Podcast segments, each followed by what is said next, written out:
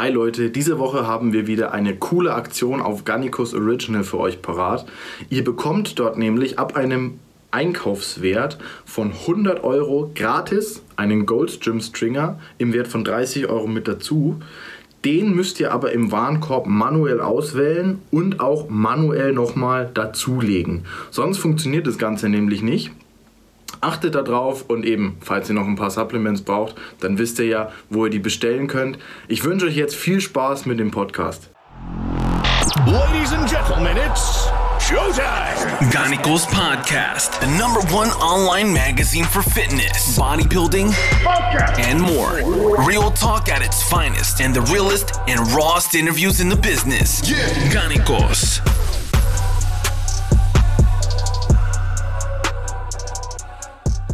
Einen wunderschönen guten Abend, meine Lieben. Ich begrüße euch wie immer zu einer neuen Episode des Gannikus Podcasts. Stammgast-Episode, muss ich sagen. Wir haben heute Donnerstag, den 18. Februar 2021. Das als Info für euch. Stammgast. Ihr wisst, ihr seht's und hört's. Bedeutet immer Coach Burak. Deswegen guten Abend in die Schweiz, Burak. Hey, guten Abend, lieber Danny. Guten Abend, liebe Zuhörer und Zuschauer. Und guten Abend, lieber Bart vom Danny. Siehst du mal, der ist gewachsen, ja? Ja, Mann. Sieht gut aus. Es wird maskulin. Gib uns mal ein kleines Update. Fangen wir mal so an. Jim war ja letztes okay. Jahr weg. Wohnung ist auch weg, habe ich gesehen. Wo und wie lebst du aktuell? Ich sehe, es ist äh, Big City Life da im Hintergrund bei dir. Die, ja, wie ihr seht, bin ich jetzt äh, in einem Hochhaus äh, in Miami und habe es geschafft, Leute. Ich bin raus aus dem Hamsterrad. Äh, nein, noch nicht ganz, aber ich bin schon ein ganzes Stück weiter. Ja, ich habe meine Wohnung verkauft. Ich, äh, die Firma habe ich letztes Jahr noch liquidiert und äh, heute ist es so, dass ich in der dritten Woche in einem Hotel hier in dem Raum Zürich bin und erledige noch alles, was zu erledigen ist, damit ich den, den großen Schritt ähm, in die Freiheit wage. Das heißt, der nächste Schritt wird sein, dass ich in den nächsten zwei bis drei Wochen äh, nach Dubai fliege. Äh, momentan ist es so, dass ich äh, mich dort geschäftlich angemeldet habe. Also die Firma steht schon. Alle Unterlagen für, für die Niederlassung, sprich Aufenthaltsbewilligung, sind auch schon eingereicht. Dann fliege ich dahin, lasse mich testen, hol die, ich sage jetzt mal, die Niederlassung, die Visa und danach muss ich so administrativ Kleinigkeiten machen wie Bankkonto, SIM-Karte, dann habe ich zumindest eine Flagge mal gesetzt. Und das ist so die Firmenflagge und danach äh, gebe ich dir Bescheid, wo es weiter hingeht. Da sollte es aber nicht direkt hin, oder? War nicht irgendwie Türkei als Zwischenetappe geplant, wenn ich mich recht erinnere? Nein, Türkei ist äh, die Flagge, wo ich mein Spielfeld habe. Das heißt, äh, das Finanzielle möchte ich über Dubai laufen lassen. Aha aus äh, ganz äh, ja, triftigen Gründen. äh, und äh, die Türkei ist dann mein, mein Spielplatz. Da will ich jetzt äh, schauen. Zuerst werde ich wahrscheinlich ein, zwei Monate in Dubai verbringen, damit alles erledigt ist. Äh, und äh, dann schaue ich, wie die Maßnahmen in der Türkei sind, jetzt mit dieser ganzen Covid-Situation. Falls es nicht äh, irgendwie jetzt zu einer Impfpflicht kommt, irgendwelche Verbote ausgesprochen werden, dann ist es so, dass ich dahin fliege und äh, vorerst mal einige Monate in der Türkei verbringen werde. Wie gut war Corona jetzt am Ende für dich? Ist jetzt so, wenn man so sagt, für uns alle irgendwie keine coole Situation, aber ich glaube, es hat dir trotzdem auch so ein bisschen Antritt gegeben, dass du Dinge los oder anstößt, die vielleicht hm. schon länger eigentlich in deinem Kopf waren, aber du warst auch irgendwo in dem Gym und dann wolltest du eigentlich ein größeres Gym, jetzt ist das Gym weg und du ja. warst quasi so zum Handeln gezwungen. Ja, that's life. Äh, ich würde sogar behaupten, ich bin an dem Punkt, wo ich sage, ich werte das nicht. Ich sage jetzt nicht, das ist schlecht oder das ist gut. Das ist einfach äh, ein Spektrum und an, an einem Ende ist es, kommt es so, wie man sich das irgendwie vorgemalt hat. Und am anderen Ende kommt was anderes, was, wo man sagt, huh, was passiert da und will ich das? Und als das letzten März 2020 so weit kam, dass äh, unser geliebter Vaterstaat unser ich sage jetzt mal, unsere Tätigkeit, unser Einkommen erschwert hat, ähm, habe ich mir folgende Frage gestellt, die ich auch dir, Danny, oder den Zuschauern auch mit auf den Weg geben möchte. Überlegt nicht von wegen, ja, wie sieht's aus, wie lange geht das, äh, ho hoffentlich ist es bald wieder vorbei. Nicht die Strauß-Taktik machen und Kopf in den Sand stecken. Geh davon aus, was, wenn diese Situation, in der wir uns jetzt befinden, ewig anhält? Was müsstest du in deinem Leben verändern, damit du trotzdem glücklich wirst, deiner Mission nachgehen kannst, äh, deinen Sport ausüben kannst. Überlegt euch das mal. Was, mhm. was müsstest du machen? Weil es ist ja sehr gut möglich, dass äh, irgendwann mal jetzt äh, Covid-20 kommt. Ja, ist möglich. Hat uns äh, die Vergangenheit, jetzt die nahe Vergangenheit bewiesen. Ja, ich glaube, ein ganz großes Problem ist, dass die Leute noch zu viel haben, um zu sagen, ich reagiere jetzt. Ich sag mal, mhm. was passiert morgen? Warten wir mal noch vielleicht im nächsten Monat oder im nächsten Quartal, vielleicht wird's dann besser. Mir geht's ja noch ja, gut. Mann. Und das ja. ist halt so, du kommst nie raus. Das ist, weil wir wirklich nur dann reagieren, wenn wir wirklich nicht anders können und nicht nach Werten handeln.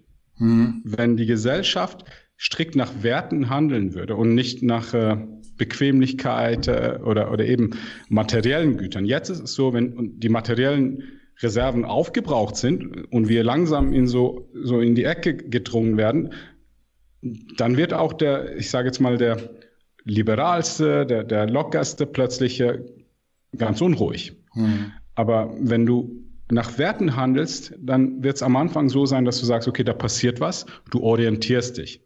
Danach willst du es verstehen und wenn du es nicht verstehst, beziehungsweise das, was du verstehst, gegen jegliche Logik geht.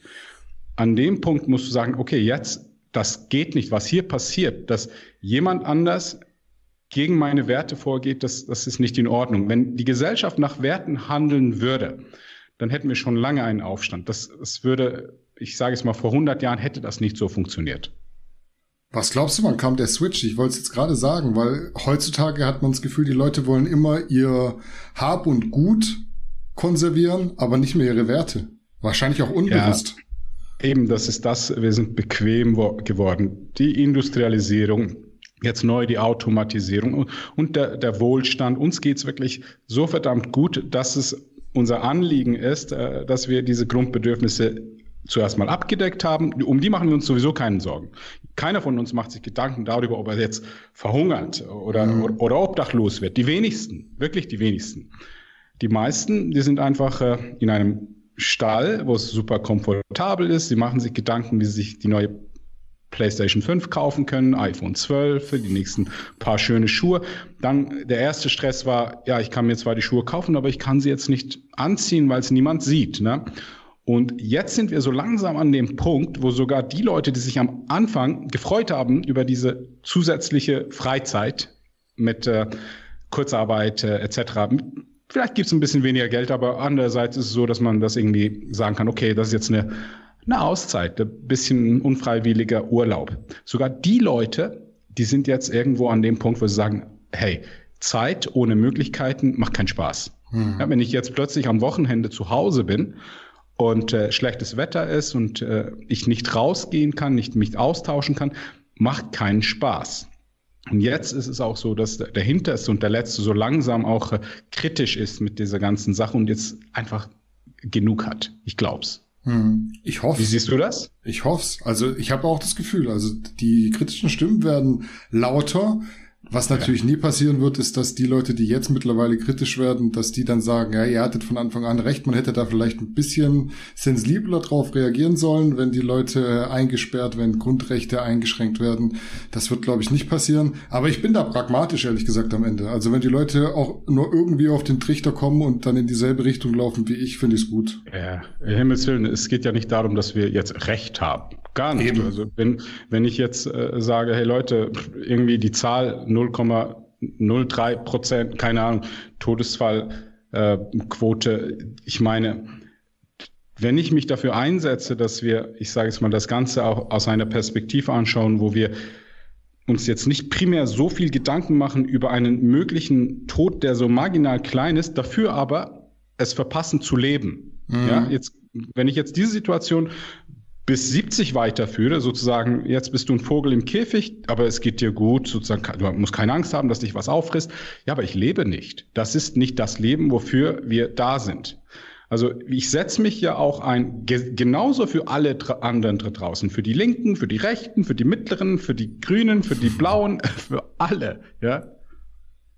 Das war jetzt schon ein sehr tiefer Einstieg, würde ich sagen, aber nach dem kleinen Update starten wir, glaube ich, mal in unser heutiges Main Topic. Wir werden, glaube ich, wie immer auch wieder auf dieselben Dinge zu sprechen kommen, die wir jetzt schon angesprochen haben. Ja, ähm, ich habe das bei, bei, bei Garnikus unten in den Kommentaren gesagt. Dieser Coach, der kommt immer wieder auf die gleichen Themen zu sprechen.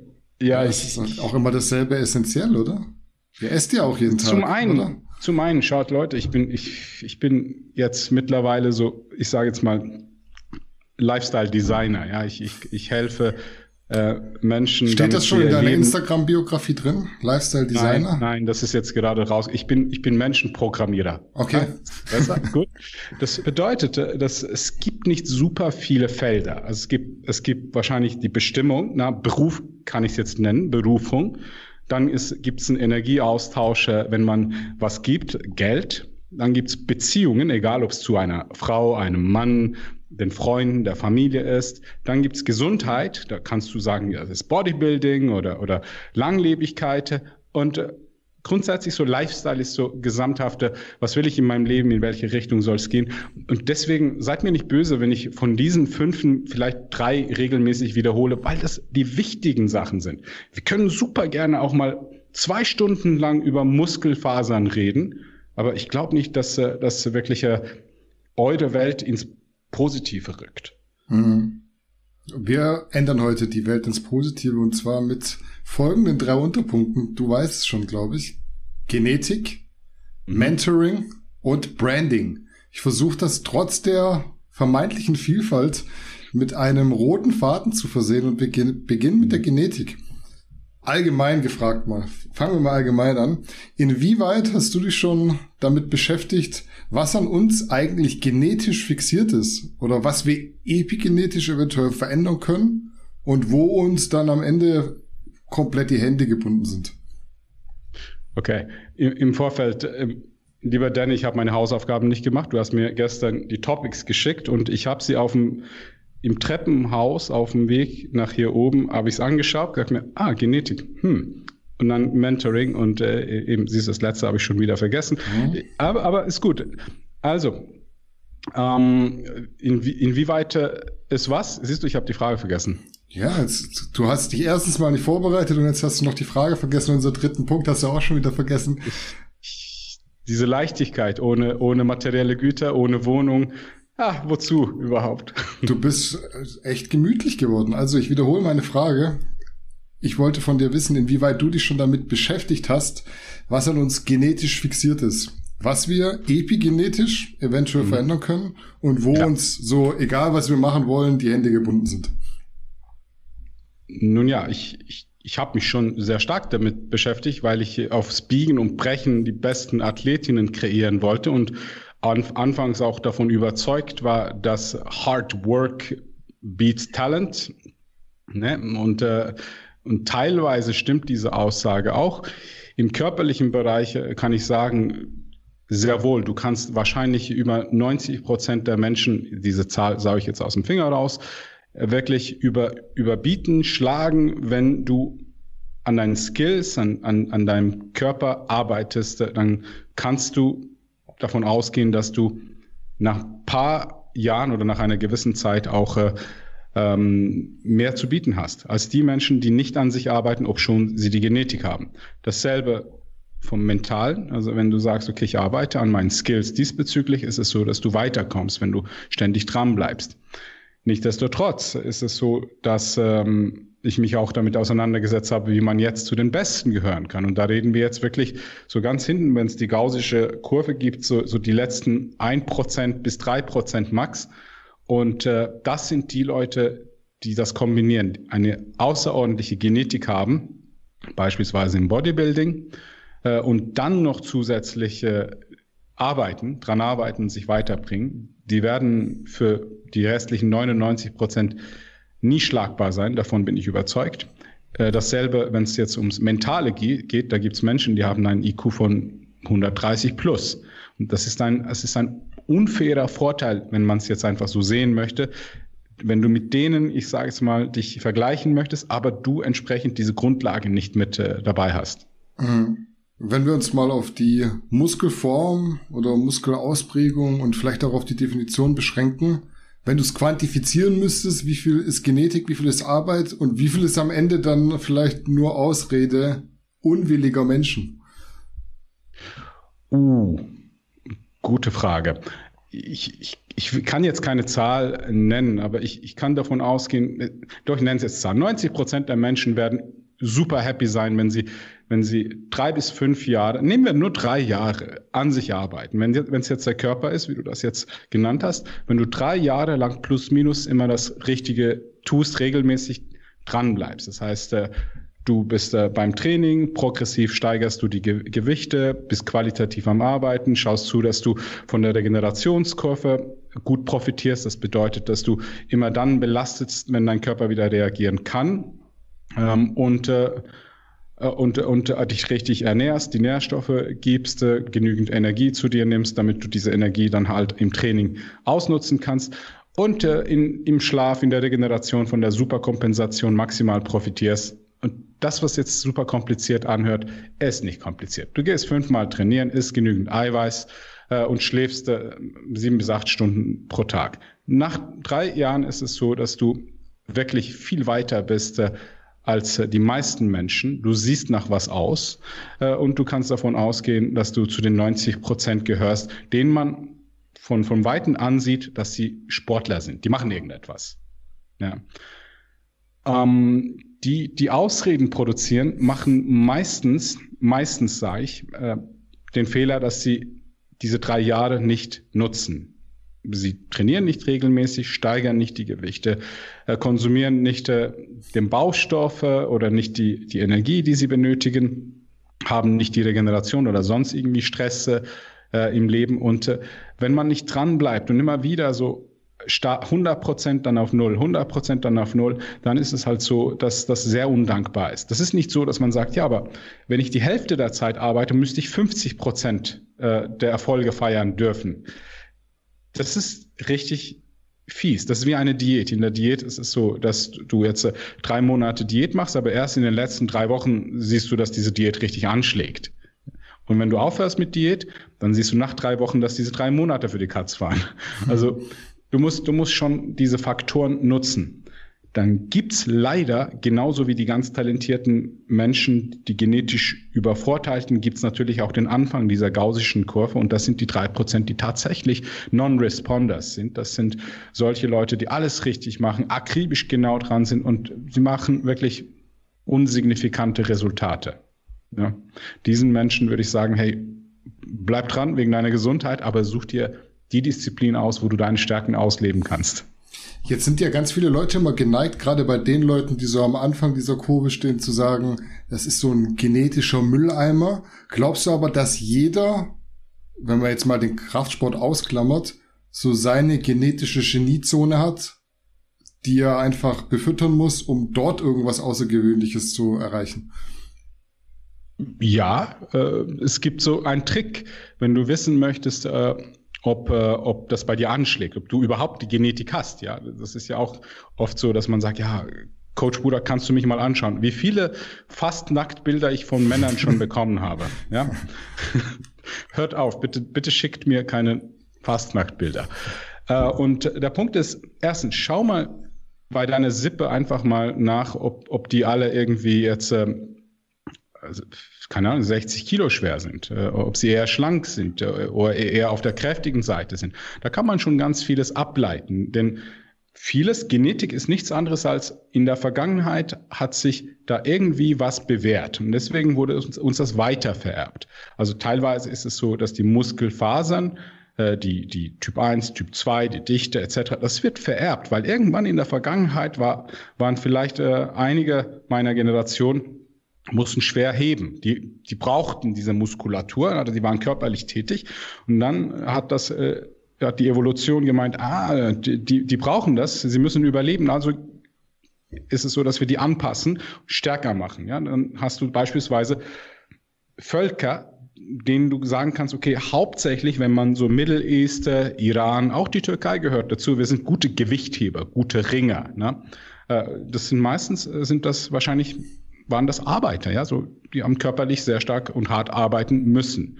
dann gibt es andere Völker in, in Afrika, Somalia, Kenia und so weiter, die sind eher groß, ja, die, die müssen weit weg vom Boden, wahrscheinlich wegen der Hitze, dann sind sie dunkel, weil sie nicht auf die, die nicht so empfindlich sind äh, auf die Sonnenstrahlen dadurch. Also ich weiß jetzt nicht genau was, wieso, aber das hatte in der Vergangenheit so seine Gründe, wieso, dass wir heute da sind, wo wir sind. Wir können es ein bisschen ableiten. Das ist lustig. Also hm. oftmals ist es so, dass, dass sogar wir die Nase von unserem Großvater geerbt haben. Vielleicht haben wir den noch nie gesehen, aber die Nase ist mitten im Gesicht, ja, haben wir geerbt. Und das zweite ist, wenn du anfängst mit deinem Training, dann kannst du mal schauen, wie du reagierst. Bei mir, ich weiß noch, äh, sehr krass hat, hatten, haben meine Trapezmuskeln reagiert. Ich habe dann irgendwann mal das Gefühl gehabt, hey, ich sehe aus wie so eine Cola-Dose. Und dann haben Leute angefangen zu fragen, ja, was machst du für die Muskeln? Und klar, in dem Alter denkst du, weißt du, da musst du viele Shrugs machen und ja. Genetik. Ne? Die eine Kundin von mir, die Arzu, die, ich glaube, die ist so als kleines Baby mit Sixpack auf die Welt gekommen. Wirklich so, so brutal schlanke Taille, Sixpack. Die macht nichts anderes. Das ist die Genetik. Wieso das das so ist, frag mich nicht, was für einen evolutionären Vorteil das es in der Vergangenheit hatte, dass sie weniger Körperfett in der Mitte, Mittelpartie speichern musste, dafür vielleicht äh, um die Hüfte, bei den Beinen etwas mehr. Ähm, und wenn du bei dir beobachtest, dass etwas reagiert, ist das schon mal ein gutes Zeichen, weil wenn etwas reagiert, dann ist die Wahrscheinlichkeit, dass andere Muskeln auch reagieren, groß. Mhm. Nichtsdestotrotz gibt es natürlich auch Körperpartien, die nicht so reagieren. Bei mir obere Brust nicht vorhanden. Also in der Vergangenheit zumindest. Ich, ich kann Schrägbankdrücken machen und, und Diamond Push-Ups und alles Mögliche. Äh, kommt nicht so. Erst wenn ich in der Diät-Endphase bin, dann kommt so dieser, dieser, dieser Cut raus. Andere Freunde von mir, die haben das. Genetics. Hm. Du musst ja immer, wenn du eine Schwachstelle hast, die Leute raussuchen, die dort auch mal eine Schwachstelle und jetzt eine Stärke haben und nicht die Leute, die schon von Anfang an eine Stärke irgendwo haben. Weil wenn, wenn ja. bei mir von Anfang an die Arme wachsen, brauchst du mich nicht fragen, wie sind bei dir die Arme gewachsen, weil wahrscheinlich hätte ich irgendwie Milchtüten hochtragen können. Ja, es ist, weißt du, Genetik ist, eine, ist ein Fluch, ne?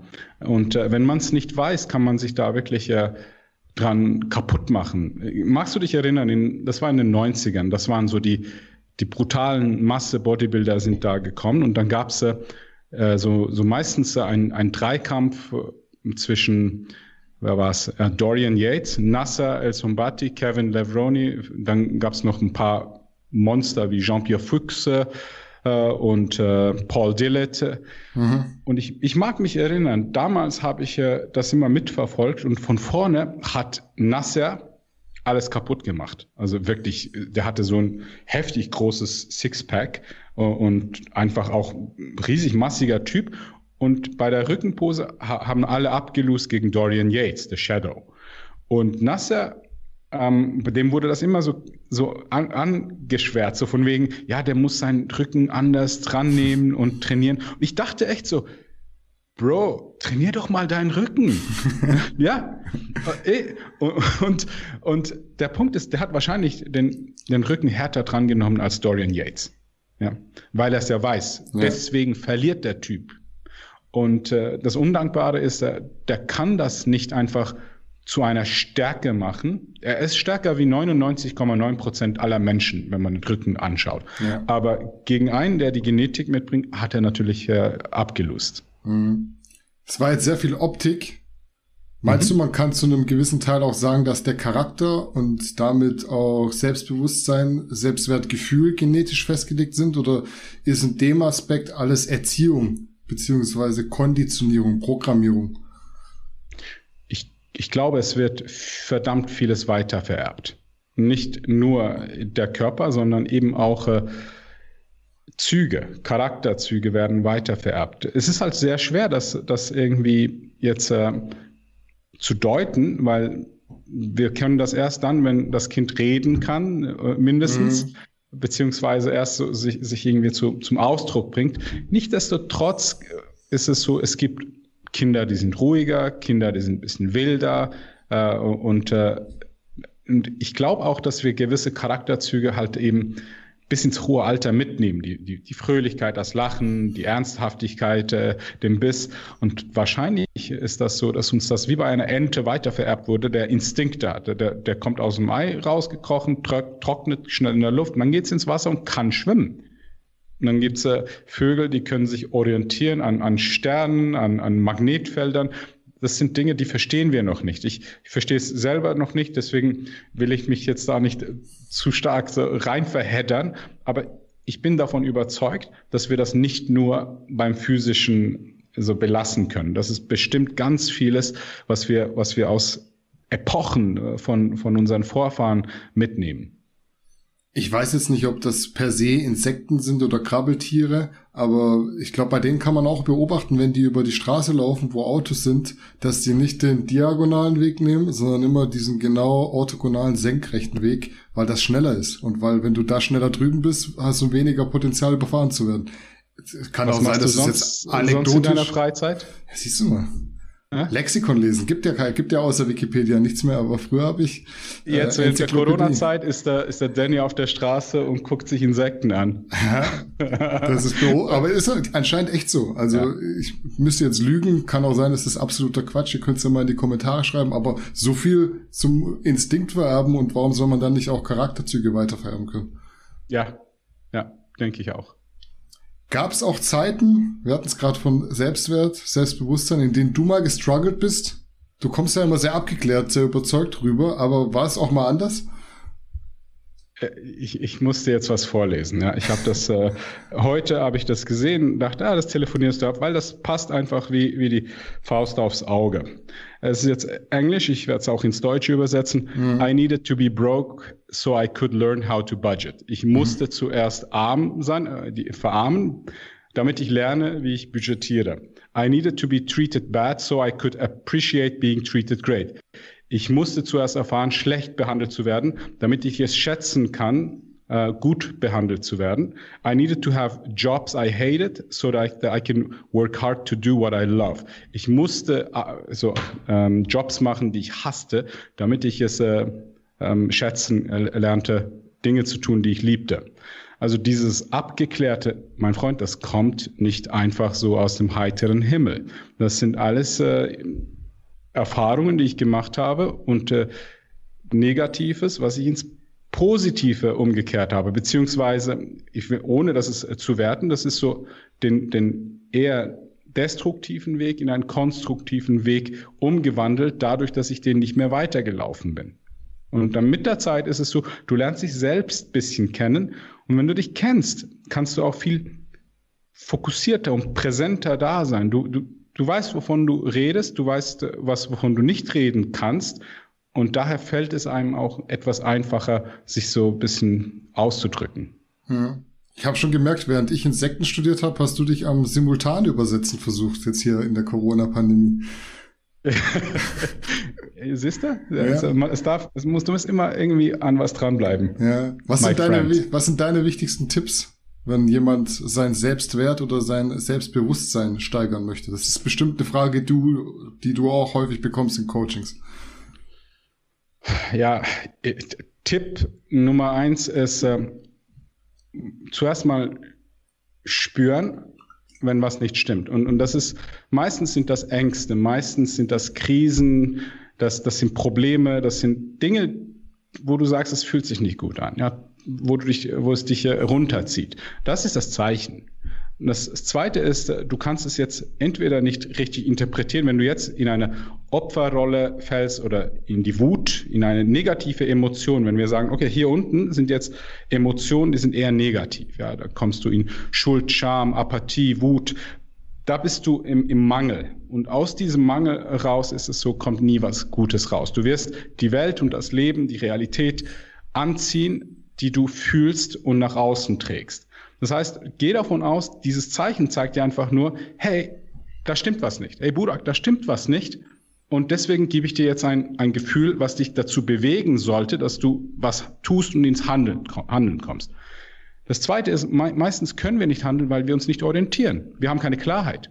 Und diese Klarheit, idealerweise kommt die vom bisschen vom Elternhaus, dass wir eine gute Basis haben. Ja? Und äh, dann, dann kann man sagen, ah, ich, ich, ich weiß, was wichtig ist, was nicht so wichtig ist, Werte. Äh, ich weiß, wohin ich möchte, Ziele. Äh, und entsprechend hat man auch vielleicht den richtigen Filter drauf, äh, indem dass man sagt, okay, das Leben ist für mich, also lebensbejahend. Durch die Welt spazieren, als äh, wenn man sagt, okay, oh, das ist was Unangenehmes. Ne? Wenn man plötzlich mit Dingen konfrontiert wird, wo man als unangenehm, als schlecht, negativ Problem interpretiert. Hol dir Hilfe, wenn du sie nicht äh, irgendwie, wenn du es nicht selber lösen kannst. Wenn du Hilfe bekommst und du einfach mal Klarheit bekommst, dann wird es dir einfacher fallen, eine Struktur da in, in, in das Ganze reinzubringen. Dann, dann siehst du, okay, ist das, was ich habe, wirklich das, was, was ich will, was mir gut tut? Wenn es nicht das ist, was dir gut tut, dann wirst du entweder irgendwann mal sagen, okay, Kompromiss, ich, ich bleibe da jetzt einfach sitzen und akzeptiere das und ich habe ein Leben, wo ich mein Potenzial nicht ausschöpfe. Das ist traurig. Ich meine, dann schiebst du eigentlich das schöne, bessere Leben in die nächste Runde, wenn, wenn es eine Reinkarnation gibt. Ähm, und, und ansonsten ist es so, dass du sagst, okay, ich, ich habe jetzt gelernt, ich habe jetzt die Klarheit, habe eine Struktur, arbeite daran. Arbeiten ist eine Kombination zwischen Disziplin und äh, Verpflichtung, wie in der Schule. Ne? Da arbeiten wir auch nicht gern, aber wenn man nicht die Reihe A's schön schreibt, dann ist es so, dass es äh, der Lehrer merkt. Und wir wollen ja gute Menschen sein. Und entsprechend ist es so, dass wir das machen und plötzlich kannst du das Alphabet, du kannst es schreiben, du kannst es aufzählen, aufsingen. Und, und ich, das, was ich euch auf den Weg mitgeben würde, ist einfach, äh, macht Basisarbeit. Versucht rauszufinden, wo der Schuh drückt. Und seid euch nicht zu schade, jetzt die nächsten Jahre, Jahrzehnte, die wir haben, dafür zu nutzen, um das Potenzial, was in uns ist, in jedem von uns ist, auszuschöpfen. Mhm man kann ja jetzt viel an sich arbeiten und mhm. damit auch sicher einiges erreichen, aber wenn man für sich selbst da an ein Plateau kommt, besteht ja immer auch die Möglichkeit, sich Hilfe zu holen, beispielsweise bei einem Mentor. Kannst beziehungsweise willst du mal sagen, wer dir schon aktiv und passiv in deinem Leben als Mentor gedient hat? Sehr gute Umleitung, Danny. Siehst du mal, ich habe echt einen roten Faden gesponnen heute. Echt gut, Mann, das war eiskalt. Also, äh, ja klar. Äh, und Mentoren, also vielleicht sollten wir zuerst mal definieren, was ist ein Mentor? Ich habe festgestellt, dass es mittlerweile ganz viele gibt. So wie früher. ja, vielleicht auch, weil ich mich in dieser Welt jetzt neu bewege, aber ganz früher magst du dich erinnern, Coach kannte ich nur aus den englischen Filmen, die ins Deutsche übersetzt wurden. Hey Coach. Coach Carter. Und dann ja, genau, ging es um irgendwie Sport. Äh, dann, ich glaube, so Fitness war so plus minus äh, das erste, wo sich einige Coach genannt haben.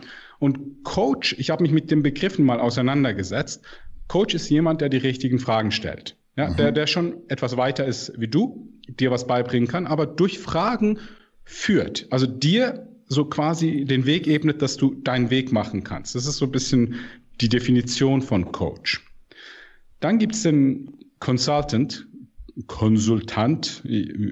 Siehst du, meine Übersetzungsarbeit ich glaub, das gibt's hört hier auf. Consultant ist, ist jemand, den du einfach anheuerst, damit er ganz spezifisch etwas angeht und dir dieses Problem entweder persönlich löst oder spezifisch für dieses Problem einfach die Anleitung gibt, wie du das machen musst. Zuerst A, nach B, dann C und dann machst du es und dann hat er dich beraten. Berater, Consultant, ja mhm, klar. Ja. Dann gibt es den Mentor, und Mentor würde ich jetzt äh, als jemand definieren, der zumindest in dem Bereich, wo du dich entwickeln möchtest, schon sehr weit ist. Er es schon geschafft hat oder sie schon es geschafft hat.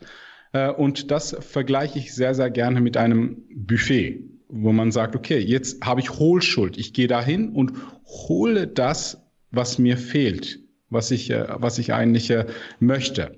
Zudem ist es so, dass der gute Mentor meistens äh, sich die Kunden auch aussucht, weil es ihm ein Anliegen ist, äh, dass er den Leuten helfen möchte. Und da geht es jetzt nicht darum, dass man sagt, hey, ich, ich gebe ein Mentoring für in meinem Kurs für 180 Leute.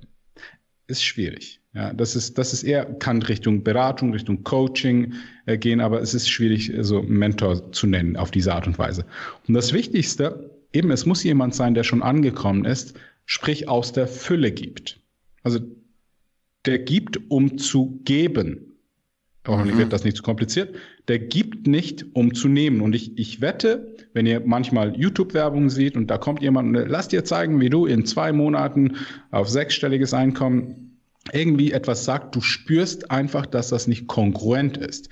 Das kommt daher, dass diese Menschen meistens geben, um zu nehmen. Die Absicht der Leute ist nicht, dir zu zeigen, wie du in, in ein paar Monaten Geld verdienst, sondern wie man dich als Kunden gewinnt, damit sie letztendlich primär, das ist das Hauptanliegen ist jetzt hierbei Business. Selbstverständlich gibt es da erfolgreiche Leute, die aus diesem Coaching rauskommen. Aber das ist das ist nicht das Hauptanliegen. Und beim Mentoring ist es tatsächlich so, dass beide so sagen, okay, weißt du was, wir verpflichten uns.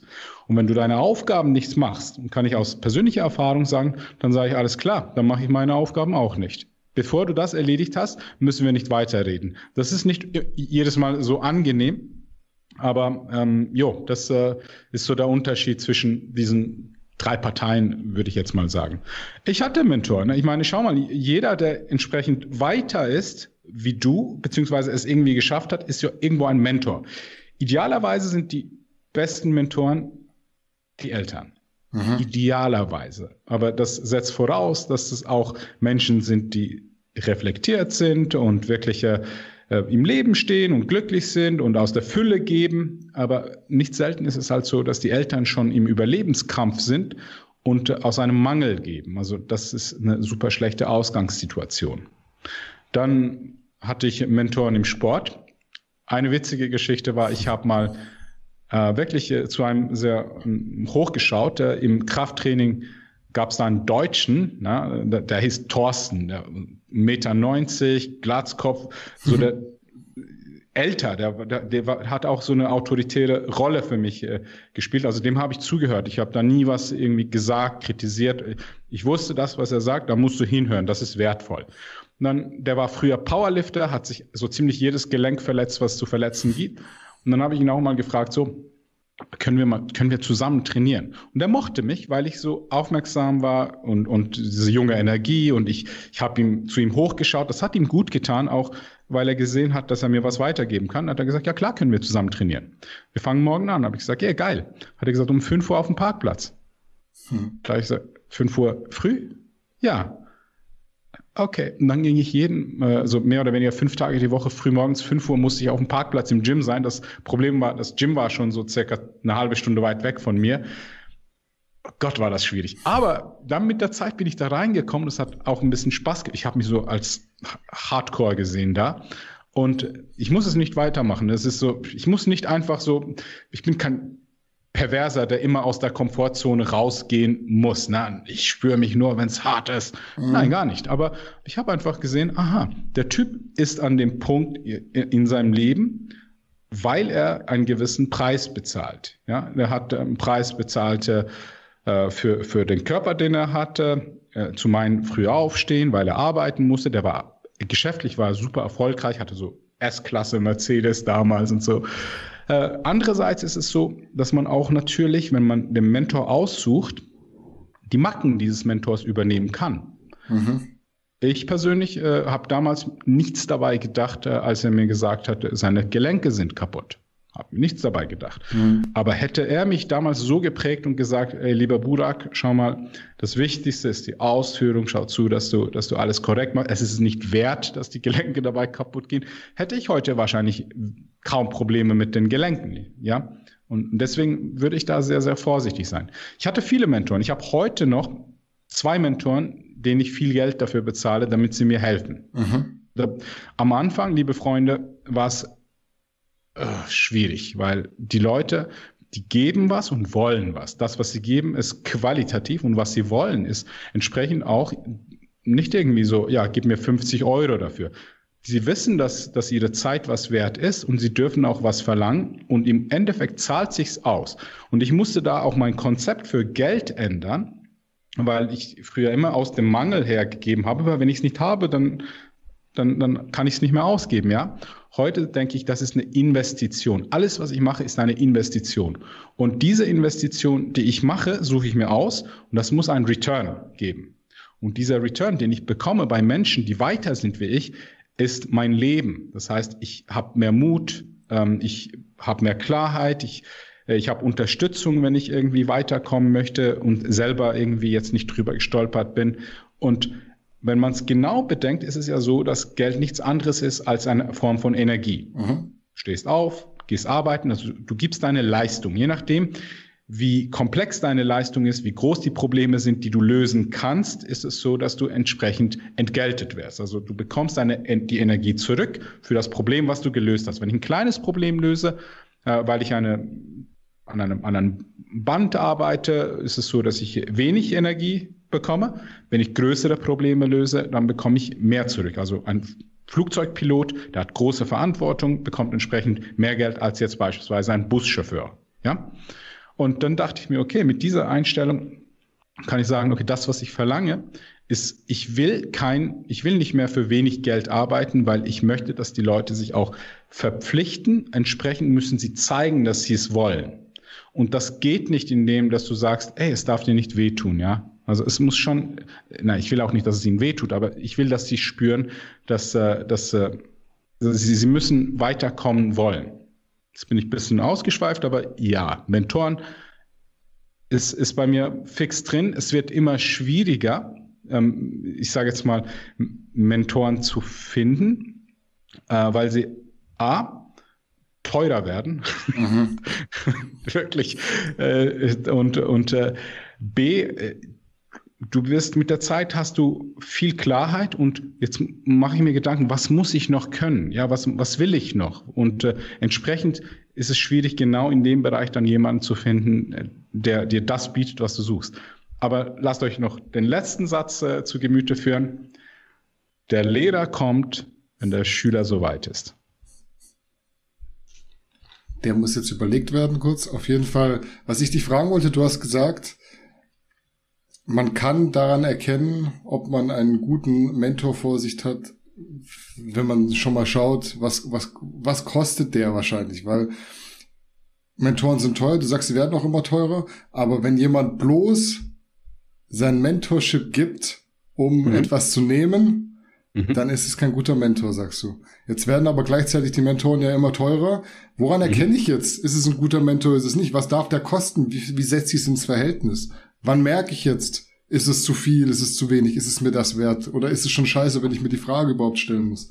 Nein, gar nicht. Also ich, ich würde von niemandem verlangen, dass er sich in die Schulden treibt, damit er sich einen Mentor leisten kann. Also äh, der, der Punkt ist, du musst es dir leisten. Also es sind zwei, drei Sachen. Also zum einen ist es so, du musst wirklich ein persönliches Gespräch suchen. In diesem persönlichen Gespräch musst du auf deinen Instinkt hören. Wenn du das Gefühl hast, dass dieser Mensch dir helfen kann, wenn alle Fragen beantwortet sind, dann ist das schon mal sehr gut. Ich meine, Himmels Willen, das Dümmste, was du machen kannst, ist, dass du sagst, ah, ich habe jetzt Zeit investiert, ein bisschen Geld investiert mhm. und es war nicht das, was ich gewollt habe, was gesucht habe. Aber wenn es das ist, was dir weiterhilft, Jackpot, dann kannst du es weiterziehen. Der zweite Punkt ist, also wenn's, wenn der Instinkt da ist und du sagst, hm, hört sich gut an, fühlt sich gut an, ich verstehe es auch, kannst du es dir leisten.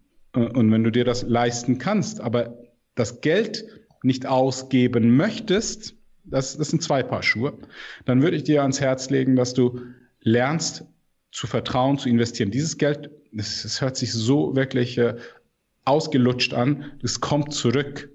Tatsächlich, wenn, wenn du investierst, das kommt wieder, wieder zurück. Ab wann kann man auch selbst sagen, ich bin jetzt nicht mehr nur Schüler, sondern auch Lehrer gefühlt? Du hast es vorher gesagt, ist ja heutzutage jeder Coach und Mentor aber in ganz vielen Fällen würde ich mal stark bezweifeln, dass man sich bei den Tipps abholen sollte, außer halt, wie man gewisse Dinge eben nicht macht. Kann auch viel wert sein, aber ich weiß nicht, ob ich da den Leuten dann wirklich das bezahlen würde, was da teilweise aufgerufen wird. Aber mhm. wenn ich schon mehr weiß als du in dem Bericht, in, in einem bestimmten Thema, ich kann dir jetzt sagen, pass auf, Burak, beim Insekten beobachten, da ist es wichtig, dass du dich orthogonal zur Straße hinstellst, dass du auch den Winkel genau nachvollziehen kannst, dann könnte ich ja auch dein Mentor sein. Wort des Tages, orthogonal. Wie, wie geil. Weißt du, was also, orthogonal ja, ist? Ja, klar. Ich, nein, aber ich kann es mir vorstellen. Ich ja. kann so, dass das so in, in, dem Sinne wie ein T. So. Mhm, ja, ja. ja, da musst du also, ja, da musst du ja beurteilen können, ob die Insekten auch wirklich orthogonal laufen. Wenn du dich auch orthogonal positioniert hast, geht das. Du bist echt ein Fachmann, ich, ich, ich sehe schon. Da ist, da ist schon einiges an, an verkappter, Zeit rein. Verkappter Insektenforscher an mir verloren gegangen. Ja. also, ähm, also zu meinen, da, der wichtigste Punkt für mich ist, dass dieser Mensch tatsächlich aus der Fülle gibt. Also es ist eigentlich Mischung zwischen Chemie. Manchmal ist es so, dass es einfach zwischenmenschlich nicht so passt. Dann ist es okay, aber das ist eben genau Instinkt. Ne? Und das andere ist eben, wenn du merkst, dass dieser Mensch mich eigentlich nicht nötig hat. Ich finde das wichtig. Mhm. Wenn ich zum Beispiel, keine Ahnung, Finanzen, irgendwie was in Finanzen lernen könnte von Warren Buffett. Und er mir sagte, hey, Bruder, kostet easy, mache ich gerne, ich gebe dir die Basics weiter, kostet dich 10.000 pro Monat. Wenn ich es habe, würde ich es nicht zögern, sofern mir dieses Thema verdammt wichtig ist. Und ich weiß, Warren Buffett, äh, der, der, der macht das nicht, um meine 10.000 äh, Franken zu verdienen. Ja, er will der, sich committen.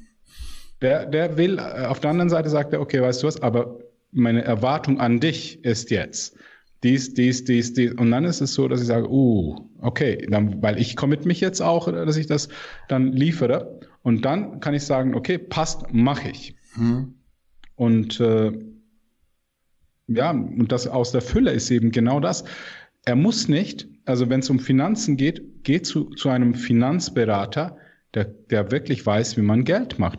Meistens sind das, tut mir leid, wenn es nicht gerade Bitcoin-Glückspilze sind, sind das keine 22-Jährigen. Leute, seid mir nicht böse. Wahrscheinlich wisst ihr hundertmal mehr wie ich über Bitcoin, aber nichtdestotrotz ist es so, ihr, wenn ihr die Verantwortung über, über die, die finanzielle Zukunft von einem Menschen habt, könnt ihr einen Grundkurs anbieten, dieses Wissen weitergeben, aber so Mentor, äh, glaube ich, das ist jetzt noch zu früh, dass ich jemanden in dem Bereich Mentor nehme.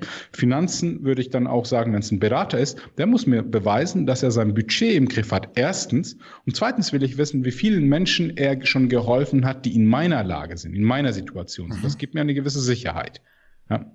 Und äh, diese Menschen, die es schon geschafft haben, oder Persönlichkeitsentwicklung, wenn es einer ist, der, der auch so ein bisschen einen Konflikt spüren lässt in sich, glaube ich nicht, dass dieser Mensch jetzt äh, diese Energie oder dieses Wissen weitergeben kann, ähm, die notwendig ist, damit ein anderer plötzlich so aus, aus seinen Konflikten rauskommt und die lösen kann. Würdest du sagen, es gibt auch Menschen, die brauchen sowas wie einen Mentor gar nicht und werden trotzdem erfolgreich in vielen Belangen? Oder kann man kategorisch sagen, dass jeder von einem Mentor profitieren würde in gewisser Hinsicht? Ja, in gewisser Hinsicht würde wahrscheinlich jeder davon profitieren, einfach weil man Zeit gut machen würde. Wenn ich jemanden hätte, und das habe ich heute mit, äh, mit Freunden von mir besprochen, ich äh, hab, äh, hatte ein Gespräch mit Nedim und einem anderen Freund. Nedim ist äh, ein, der Co-Coach bei unserem Alpha Man Coaching, mhm. wo wir den Männern etwas die positive Maskulinität äh, beibringen und dazu zählt halt auch äh, Beziehungen zu führen, Frauen anzusprechen etc. Und dann habe ich ihm gesagt, schau mal, ich war so voll Blue-Pilled Beta. Das heißt, ich, ich bin so voll krass direkt in die Friendzone gerasselt. Und hätte mir ja jemand damals so ein bisschen einfach mal so, so diese Dynamik erklärt, diese, hätte jemand so einfach das bisschen Klarheit da reingebracht, mein Gott, hätte mir das geholfen. Nicht nur, um Frauen klar zu machen, das auch, mhm. aber vor allem auch Beziehungen zu pflegen, einfach Dinge zu verstehen. Verstehen ist, ist echt unglaublich machtvoll. Wenn du Dinge verstehst, Know-how, Wissen ist unglaublich machtvoll. Das hilft dir einfach mal, dein Leben zu navigieren. Wenn man jetzt viel an sich gearbeitet hat, du wirst jetzt wieder lachen über meine Überleitung, alleine oder mit Coach, ist ja eine Sache, zumindest wenn man in der Öffentlichkeit steht, sehr wichtig, nämlich eine gewisse Markenbildung, ein Alleinstellungsmerkmal. Mhm. Mal vorweg die Frage an dich, welche bekannten Marken findest du geil und warum? Können auch Personenmarken sein. Um, ich ich finde find geil zum Beispiel so, nicht mehr so, aber Anthony Robbins äh, finde ich so, hey, boah, Respekt, ja, was, was der aus sich gemacht hat. Dann äh, grundsätzlich, ich finde, ich habe den Respekt vor jeder Marke, beziehungsweise dass sie einen, einen gewisse, gewissen Erfolg verzeichnet haben. Nichtsdestotrotz ist es so, dass ich mit der Zeit auch super ich, ich bin Anti-Marke geworden. Ich mag es nicht, den Namen von einem anderen auf meiner Brust zu tragen. Mhm. Will ich nicht. Ja, und, und das andere ist auch äh, bei, bei Marken, wieso sind diese erfolgreich? Meistens haben sie entweder was was äh, geboten, was es nicht gibt, was man aber gesucht hat und dann plötzlich hat es den, den Zeitgeist getroffen und, und dann ist das gewachsen, so Gymshark zum Beispiel, äh, Gannicus, genau zum richtigen Zeit, das hat einfach den, den Zeitnerv getroffen.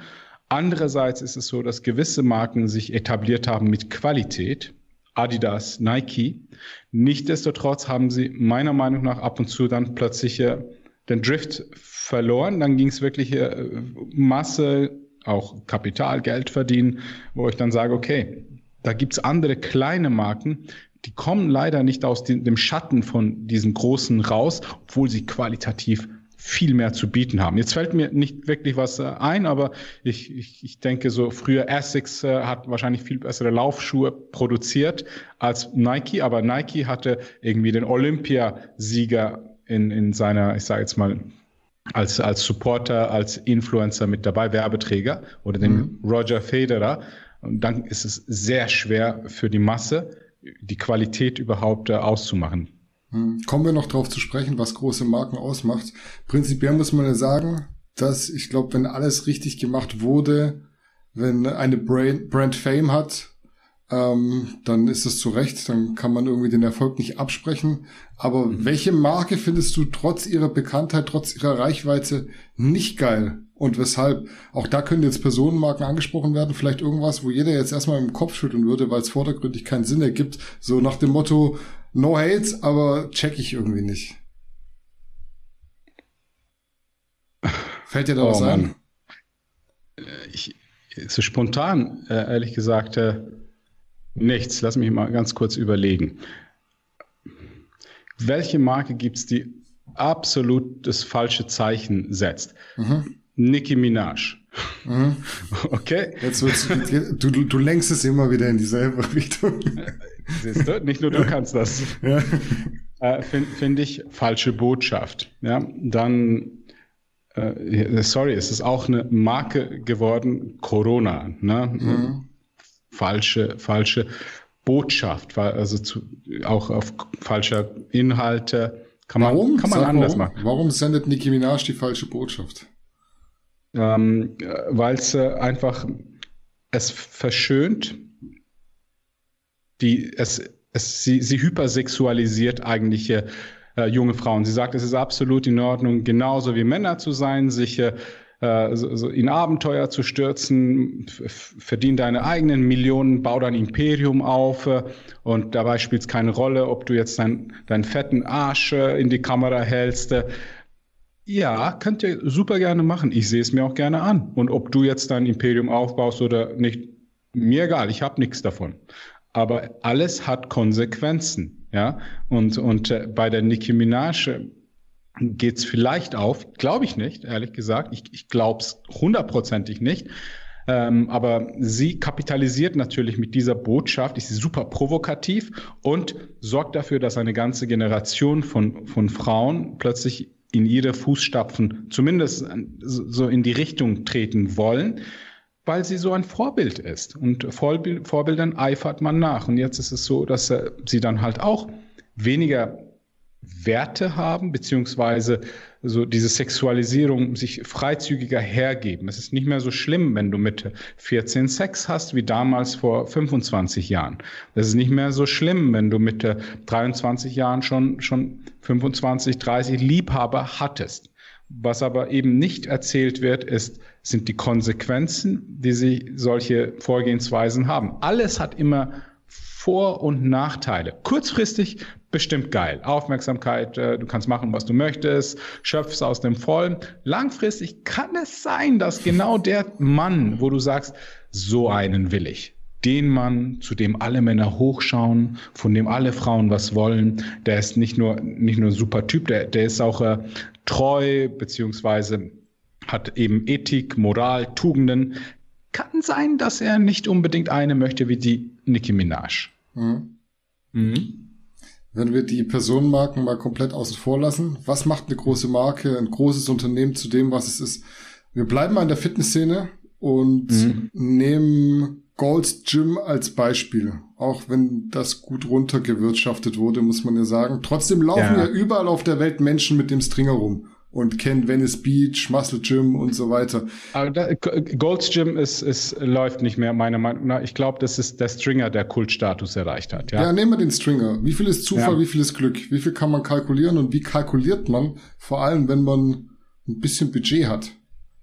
Zufall ist, dass es zu einer Kultmarke zu Kult geworden ist, weil es damals äh, absolut in einer Nischensportart äh, einfach äh, Emotionen ausgelöst hat. Das, das war Leidenschaft pur, das Bodybuilding, Mekka des Bodybuildings mit Joe Weider, Arnold Schwarzenegger mhm. und die haben alle am, im selben Gym trainiert äh, und damals war das, wie gesagt, das war so eine Nischensportart, das war gar kein cooles Gym, aber das gab eine Energie nach außen und diese Energie war super ansteckend und jeder wollte dann irgendwie Teil davon sein und das ist so ein bisschen, ich sage jetzt mal, das, was, äh, was Marken erhoffen, dass man Teil der Familie sein möchte.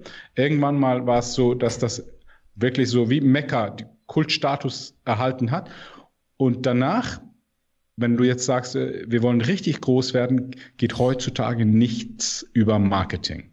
Also das richtige Marketing ist, äh, ist das A und O. Ich meine, wir können da beispielsweise, also wenn, gerne, wenn du was zu Goldstream sagen möchtest, äh, kannst du es gerne machen. Ich habe da nicht mehr zu sagen. Nee, nee, das ist nur ein Beispiel. Aufhänger. Rede weiter. Okay. Ja. Lass uns doch über Supplemente reden, lieber hm. Garnicus. Also, easy. Also, Supplement ist auch so, früher gab es da schon ein bisschen was von Wider, Multipower und und und, so, so ein paar Namen. Und äh, die Leute waren vor den Regalen, mussten sich entscheiden, entweder nehme ich Multipower, Wider oder äh, sonst was, ja. Also, gab nicht viel, okay? Und die waren auch nicht sehr lecker damals vor 30 Jahren. Hm, da gab's, hast du Klumpen getrunken, wenn du ein Proteinpulver hattest. Ja. Hat sich nicht gemischt. Und das, das, der Geschmack war auch super künstlich. Wir haben uns eingeredet, hm, wie ein Milchshake, genau. Mhm. Das war eklig. Äh, dann mit der Zeit hat man gesehen, das ist eine Bewegung, die kommt und da ist ein Bedarf für dieses Produkt. Die, die bereits im Markt etabliert sind, die haben natürlich einen riesigen Vorsprung. Kann aber sein, dass sie den Drift so verlieren. Jetzt weiter hat's die, sind, die waren ganz lange ganz weit oben, aber dann kamen plötzlich andere, die es halt mit dem Business-Aspekt gemacht haben. Die haben günstiger produziert, haben einen besseren Geschmack hinbekommen und auch das beste Advertising hinbekommen. Also sprich, das Produkt letztendlich ist es fast identisch. Egal, ob du das jetzt äh, von Marke A oder Marke B oder C kaufst, ist fast identisch. Wenn du Whey-Protein-Isolat kaufst, ist es fast identisch, sofern man einen Qualitätscheck hat. Und dann kommt es wirklich nur darauf an, wieso kaufen die Leute jetzt spezifisch bei Marke A? Hauptsächlich, weil sie da irgendwie Emotionen mit verbinden. Und diese Emotionen, das hat die Fitnessbranche gut vor acht, neun Jahren sehr gut verstanden, kommen mit den Menschen, mit den Athleten, mit den Vorbildern, mit den Influencern. Und damals war es so, die, da, da gab es wirklich ein, ein Gekämpfe um diese Influencer. Die haben einfach äh, mit den schönsten Athletinnen und den stärksten Jungs zusammengearbeitet. Diese Jungs haben das vor, die, vor der Kamera hingehalten, dann irgendwie vor Facebook und heute auf Instagram. Und das hat natürlich riesige Wellen geschlagen. Das haben sich die meisten gar nicht gedacht. Teilweise umsonst haben die das gemacht, diese Athleten, weil sie dann das Gefühl hatten, sie haben es geschafft, sie sind jetzt Athleten, können jetzt endlich Werbung machen. Mhm. Hm? Also das ist super viel auch. Klar musst du ein qualitatives Produkt haben, weil sonst fällst du auf die Fresse, früher oder später. Äh, und das Zweite ist wirklich das Marketing. Da musst du mhm. echt gute Strategie haben. Dann lass uns zum Abschluss nochmal auf die Personenmarken zu sprechen kommen. Welche Tipps hast du für jemanden, der sich selbst als Marke etablieren möchte? Wir können das anhand eines Fallbeispiels machen. Wie bist du Coach Burak geworden und wie viel war Zufall, wie viel war geplant? Es war alles, alles geplant, mein Freund. Mhm. Jetzt ist es endlich draußen, jetzt kann ich äh, die Hosen runterlassen. Kalkül. Nein, nein, es, schau, ich glaube, wenn du das wirklich möchtest, es kommt nicht in dem, dass du es willst. Das ist ähnlich wie wenn du sagst, ich möchte guter Trainer sein. Geht nicht nur in dem, dass du sagst, hey, ich bin da, also ich hau jetzt richtig äh, viel Geld auf Google AdWords äh, rein oder Facebook, Instagram, äh, Werbung. Du musst, du musst zuerst leisten. Das ist äh, das, was eigentlich äh, bei mir die Runde gemacht hat. Am Anfang war es so, ich habe etwas getan, was ich richtig mochte. Ich komme ja aus dem aus dem Banking, das mochte ich nicht. Ich wollte nicht in Rente gehen als Banker. Das war nicht das Leben, wo ich mich drin gesehen habe. Beim Fitness war es dann so, dass ich mir mit der Zeit aussuchen konnte, mit wem ich zusammenarbeiten wollte. Das waren die fitten Mädels, das waren die Bikini-Athletinnen. Damals gab es noch keine Bikini-Klasse, aber es hat sich so in die Richtung entwickelt. Und dann war ich äh, von Anfang an dabei und habe natürlich durch Kompetenz, Einsatz und ganz viele Erfolge dann von mir hören lassen. Und äh, dann bist du einfach nur da für lange Zeit und produzierst diese zwei Komponenten. Auf Dauer gute Resultate, dann kennt man dich unter, unter anderem. Das ist äh, der Weg, äh, den ich auch den meisten empfehlen würde. Oder äh, statt einer Fähigkeit hast du vielleicht ein Wahnsinns-Body.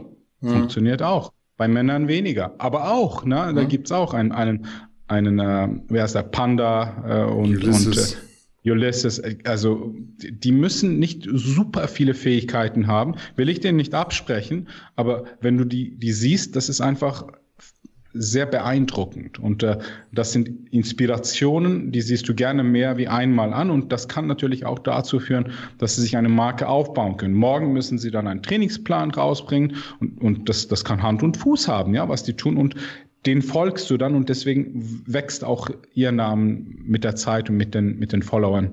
Die Leistung ist jetzt halt bei denen eher das Optische. Es kann Unterhaltung sein. Also wenn du jemand bist, der, der Danny heißt, der auf Gannikus ist und regelmäßig die richtigen Fragen stellst, auf eine angenehme Art und Weise, polarisierst, ohne jetzt irgendwie anzugreifen, dann ist es so, dass mit der Zeit die, das die Runde macht und sagt, hey, bei Talks gibt's den Joe Rogan und den Danny Forster. ja, also Leistung und Zeit, das ist der Trick, wie du eigentlich äh, vorwärts kommst. Und danach kannst du dann sagen, okay, ich muss präsenter sein. Ich, mhm. ich, ich, muss jetzt äh, auf, äh, auf Social Media mich zeigen. Ich, eben, ich investiere in Werbung. Das kannst du zu einem späteren Zeitpunkt machen, aber ohne, dass du das mit deiner, mit deiner, mit deinen Skills ähm, Backup, also wenn du das nicht irgendwie jetzt äh, Zu stützen, ähm, dahinter ja. ja, genau, wenn du das nicht stützt, dann geht das ins Leere. Aber wenn du dahinter sagst, okay, wenn mich jemand einlädt und jetzt zu irgendeinem Thema, wo ich stark bin, befragt, weiß ich, dass ich da bestimmt eine gute Note hinterlassen werde. Hm. Ja, du sagst eigentlich genau das, was ich mir auch gedacht habe. Also ohne das jetzt irgendwo gehört oder gelesen zu haben, ich habe mir auch gedacht, mach einfach mal den Podcast und lass es mal eine Zeit lang werden. Erstmal machen und die Zeit arbeiten lassen. Und wenn sich das dann gut entwickelt hat, kannst du immer noch überlegen, wie baue ich das jetzt aus? Wie mhm. baue, also wie entwickle ich das weiter? Was mache ich jetzt als nächstes? Wie bringe ich mich ins Gespräch? Oder wie wollen vielleicht auch die Leute, dass sie sich bei mir ins Gespräch bringen? Und so weiter und so fort. Also du sagst schon auch machen, machen, machen und erstmal die Zeit arbeiten lassen. Mhm. Ja, äh, letztendlich äh, mit der Zeit ist es schon so, dass du den Feinschliff noch hinbekommst. Ja, äh, da schaust du dir Präsentationen an, wie man Fragen stellt. Das kannst du noch während dem Prozess machen, aber am Anfang steht wirklich, ich würde sagen, eine Kombination zwischen Leidenschaft, Talent, sind wir mhm. da, und, und dann halt äh, dranbleiben. Mhm. War tatsächlich zumindest die letzte Frage von mir für heute. Sollen wir noch ein paar Zuschauerfragen durchgehen? Habe ich nämlich ein paar Klar. bunt gemischte am Start für dich. Pass auf. Frage Nummer eins. Jetzt musst du wieder umdenken. Wie definierst du den Begriff Freiheit für dich persönlich? Und sind wir wirklich frei oder ist die absolute Freiheit eine Illusion, die in der heutigen Gesellschaft niemals erreicht werden kann? Freiheit ist äh, für mich wahrscheinlich das Leben so zu führen, wie ich das gerne möchte, wie ich mir das denke. Absolute Freiheit ist, äh, wenn ich äh, dann auch denken kann, wie ich möchte. Also sprich, äh, diese Gedanken nicht vorgefertigt bin, dass ich dann letztendlich, äh, ähm, ich sage jetzt mal, irgendwann mal sage, okay, ich, ich, ich habe es geschafft, ich bin eins, ich bin mit Eckhart Tolle auf einer Ebene, ne, dann bin ich wahrscheinlich ganz frei, ganz egal, was um mich passiert, ich bin frei, ja. Ähm, und in der heutigen Gesellschaft frei sein kannst du, wie gehabt. Also es gibt immer irgendwelche Umstände. Liebe Freunde, wir beklagen uns jetzt, dass wir zu Hause sind. Ich will das nicht irgendwie gut reden, gar nicht. Ich finde es absolut nicht in Ordnung und ich finde, dass, da muss was passieren. Wir müssen daraus lernen. Schön wäre es, mhm. wenn der Mensch mal aus der, aus der Vergangenheit lernt. Äh, aber vor uns gab es Menschen, die haben ihr ganzes Leben im Krieg verbracht. Da gab es äh, echte Pandemien, ja. Da, da waren aber nicht irgendwie Ärzte und Krankenschwestern im, im Krankenhaus und haben da auf TikTok getanzt. Da gab es Leichen auf der Straße, die mit Schubkarren weggeschafft wurden. Also es gab, es gibt immer Zeiten, die sie sind schwer und es ist so, wie es ist. Wertet es nicht. Die Freiheit ist einfach in deinem Kopf, okay, in welche Richtung manövriere ich? Was will ich jetzt äh, aus meinem Leben machen? An dem Zeitpunkt, äh, wo, wo wirklich ich eingesperrt und nichts machen kann, ist es halt so, das ist die oberste und die höchste Kunst. Ich weiß nicht, ich glaube nicht, dass ich dort bin, aber wenn du dann sogar ihnen sag, sagst, ich kann frei sein in den Gedanken, das können sie nicht nehmen, das können sie nicht kontrollieren. Deine Emotionen, das sind Werkzeuge. Wenn du die einsetzen kannst und dich nicht runter in die negative Emotion zwingen lässt, dann bist du schon verdammt weit. Frage Nummer zwei. Warum sind es oftmals die Menschen, die am wenigsten selbst betroffen sind, sich aber trotzdem am meisten über etwas empören. Beispielsweise bei Rassismus, Sexismus und Co. Ich, ich, ich denke, da geht es einfach um, um falsche Tugend. Äh, einfach, äh, weil, weil man gerne zu den Guten gehört. Äh, und wenn man nicht dazu gehört, glaube ich, darf man sowieso auch eine Meinung haben. Aber Lorbeeren empört, hm? Ja, empört sein, das ist ja nichts anderes als auch wieder eine, eine Art von Opferhaltung, obwohl man nicht das Opfer ist. Also von wegen, die Welt ist schlecht und es gibt böse Menschen, der, der böse weiße Mann oder keine Ahnung ist. Äh, und äh, ich glaube, das ist halt weil man sonst im Leben nicht äh, aufgeräumt hat. Der, der, Jordan Peterson sagt ja, zuerst das eigene Bett machen und danach draußen die Welt retten. Äh, und heute ist es leider so, dass wir wirklich ganz viele Menschen haben, die emotional sehr instabil sind, äh, nicht wirklich einen Plan haben, aber irgendwo den Drang haben, wirklich was, was aus ihrem Leben zu machen. Also mischen wir uns in Dinge ein, die wir nicht mal richtig verstehen. Ja, stoppt die Klimaerwärmung und, und hört auf Fleisch zu essen und äh, stoppt mit dem Rassismus es, es, es schaut, liebe Freunde, es, auf eine gewisse Art und Weise ist äh, Rassismus da, ob du es jetzt willst oder nicht willst, von, von jeglicher Seite. Ne? Und äh, ob du es jetzt willst oder nicht, wird Fleisch gegessen. Klimaerwärmung hatten die Dinosaurier schon. Ja, es, es gibt äh, einen Klimawandel stetig ich finde es auch gut, dass man darüber reden kann, aber vielleicht wäre es noch gut, wenn man halt auf eine neutrale Art und Weise für Verständnis sorgt und dann auch akzeptiert, wenn jeder seine eigene Position hinnimmt. Aber jetzt sich auf eine Seite zu stellen und sagen, die Vollidioten, die Covidioten, die, die, die Veganer, weißt du, das sorgt genau dafür, was, was eigentlich die, die Politik oder die, ich sage jetzt mal, die, die Machtinhaber in der Regel begrüßen, und zwar eine Teilung der Gesellschaft. Wenn wir uns teilen und sagen, okay, jetzt trennen sich Fleischesser und Veganer, Schwarz und Weiß, Schwarz und Gelb, Gelb und Weiß und dann Frau und Mann und dann gibt's noch Nationen, dann gibt's noch äh, Religionen. Du kannst teilen und teilen und teilen und teilen. Jetzt haben wir einfach mal sieben Milliarden Einzelkämpfer, die unglaublich angreifbar sind. Anstelle davon müsste man wirklich sagen, okay, ich hab, wir alle haben ein Menschenkostüm. Beim einen ist es äh, gelb, beim anderen dunkel, beim anderen weiß. Dann ich wäre dafür, dass Religionen weg sind, Nationen weg sind, ja, mhm. dann wird es schwierig.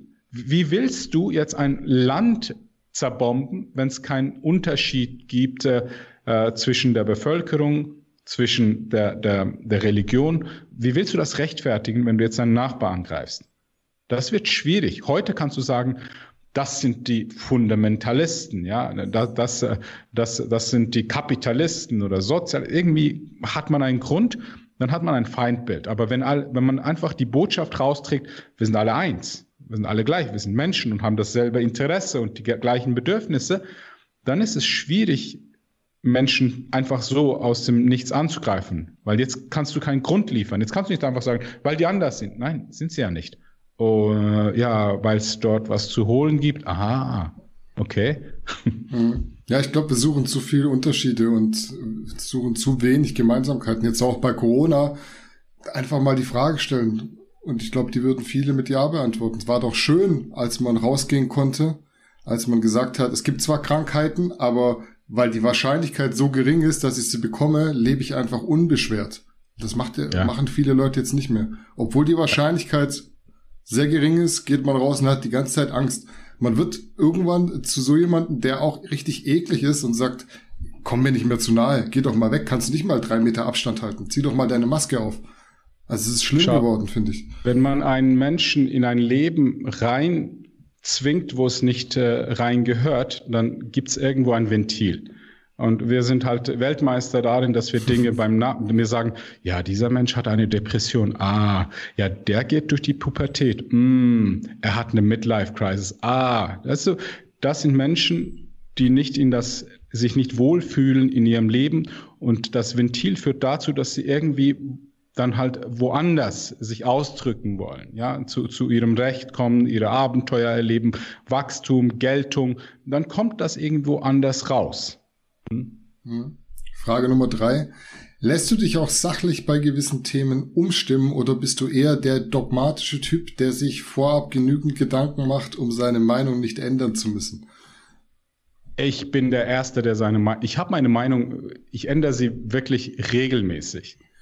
Nur wird es mit der Zeit etwas schwieriger, weil ich mich schon länger mit einigen Themen befasst habe. Also und deswegen, wenn ich mich jetzt, äh, keine Ahnung, wenn du sagst, äh, eben Geschlechtsdynamik oder Sport, keine Ahnung. Wenn ich mich damit befasse, glaub mir, ich habe so wirklich wahrscheinlich 99 Prozent aller Fragen schon gestellt und beantwortet bekommen, habe sie äh, Split-Testing verglichen, was ist besser, was ist schlecht. Ich, ich habe doch nichts gegen Veganer, ich habe doch nichts äh, jetzt äh, irgendwie äh, so grundsätzlich, äh, wenn jetzt jemand mich überzeugen kann, dass Pflanzenessen besser ist. Über, aber weißt du, überzeugen bedeutet, wir müssen die Emotionen etwas rausnehmen und dann auf sachlicher Ebene auch gewisse Dinge kommunizieren. Wenn du mich tatsächlich überzeugen kannst, sage ich, ey, geil, fuck, jetzt kann ich länger leben, sehe besser aus, bin gesünder, mache ich doch. Mhm. Wenn du mich überzeugen kannst, dass tatsächlich es besser ist, dass ich zu Hause sitze, okay, und draußen sonst die Pandemie nie aufhört, ich bin doch nicht lebensmüde. Ja, ich, ich, ich, geh, ich bleib zu Hause. Ich, ich will weder dein Leben riskieren noch mein Leben riskieren. Okay? Aber äh, diese Überzeugungsarbeit, ich bin offen, äh, die ist halt ein bisschen schwierig, weil es, es ist nicht so, dass ich mich gar nicht informiere. Gut. Aber ja, bitte, bitte, wenn ihr findet, hey, da, da es etwas, das ist super interessant, da hast du den falschen Ansatz, okay, let's talk about it. Hm. Kommt auf Clubhouse. Coach Burak. Habe ich auch schon gehört. Ich wurde schon eingeladen. wir haben es schon vorher besprochen. Ich gehe jetzt auch auf Clubhouse. Ganz exklusiv. Ich, ja, ich, ich rechne Garnicus wird da bald regelmäßig so, so irgendwie. zumindest ähm, in Form von mir. Ja, da musst du, musst du. Mhm. Gute Sache. Frage Nummer vier. Sollte man das Ersparte aktuell lieber unter das Kopfkissen legen oder auf der Bank lassen? Wie viel Erspartes hast du? Wäre meine Gegenfrage. Weil wenn du sagst, ich habe jetzt wirklich ein bisschen was, also weniger als äh, drei Monatsausgaben, ja, also, dann würde ich das äh, A, gar nicht äh, ausgeben. Ähm, ich würde weiter sparen, bis zu circa sechs Monatsausgaben auf der Seite sind. Und die erste Investition wäre in mich. Also sprich äh, in meine Fähigkeiten, äh, in, in meine Programmierung, damit ich dann entsprechend fähiger bin und äh, glücklicher werde, mehr Geld verdiene, das wäre die erste Investition. Wenn du sagst, hey, ich habe jetzt äh, mehr wie zwei Jahre äh, liquid auf der Seite, zwei Jahresausgaben, dann investierst du es schon. Aber in ein Sparkonto oder unterm Kopfkissen. Nur ist das eine schlechte Investition, weil zu meinen ist es so, auf dem Sparkonto hast du mittlerweile kommen Negativzinsen, dann gibt's Verarbeitungs-, Bearbeitungsgebühren, dann hast du die Entwertung, die Kaufkraftverlust, Inflation, die darauf wirkt. Du investierst dein Geld so oder so. Die Frage ist einfach, ob es jetzt für dich arbeitet oder gegen dich arbeitet. Frage Nummer 5. Wann kommt endlich das Buch und wird es eine Hörbuchfassung geben?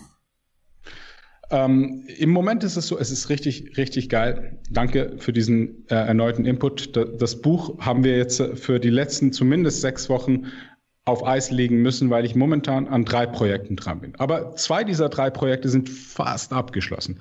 Meine App Muscle Over 40, das ist wirklich äh, wahrscheinlich die beste App für Männer über 40 weltweit, die es gibt. Sage ich nicht einfach so. Wir haben wirklich äh, jetzt ein Jahr lang mit ganz klugen Köpfen alles äh, reingetan, wo wir dachten, okay, das, das hilft, damit diese App wirklich durchdacht ist und Ergebnisse produziert. Wir haben einfache Ernährungstracking, super simpel, damit man wirklich auch äh, nicht äh, überfordert wird, wie bei, bei manchen bei, bei Fitnesspalette oder so. Dann haben wir Trainingsroutinen spezifisch für Männer Ü40, die sagen, okay, das war jetzt äh, so ein bisschen, äh, so, so die, die harte Zeit ist jetzt hinter mir, Human Doing habe ich jetzt hinter mir, jetzt geht es um Human Being. Äh, wir haben Blogs drin, wir haben, wir haben Challenges drin, wir haben äh, ähm, Messungen, also sprich äh, Feedbacks äh, drin, so wirklich, äh, die ist richtig gut. Und dann habe ich das Projekt mit dem Ersatztherapie, das ist endlich 99,9 Prozent spruchreif in der Schweiz. Es ist so, äh, Sie könnt gerne auf die Internetseite www.ersatztherapie.com gehen und äh, dort äh, kann man schon buchen. Ja, wir haben das sehr gut gegliedert. Wir mussten wirklich äh, jetzt knapp zwei Jahre dran arbeiten, haben den Arzt auch so weit überzeugt, dass er sagt, ich nehme mir am Anfang einen Tag im Monat, wenn der läuft, also sprich unter uns, wenn er Geld verdient, ist es so, dass er sich denselben Tag jede Woche nimmt. Wenn das läuft, wird er sich super gerne viel mehr Zeit nehmen dafür. Aber an dem hat es bis jetzt immer ein bisschen gehackt.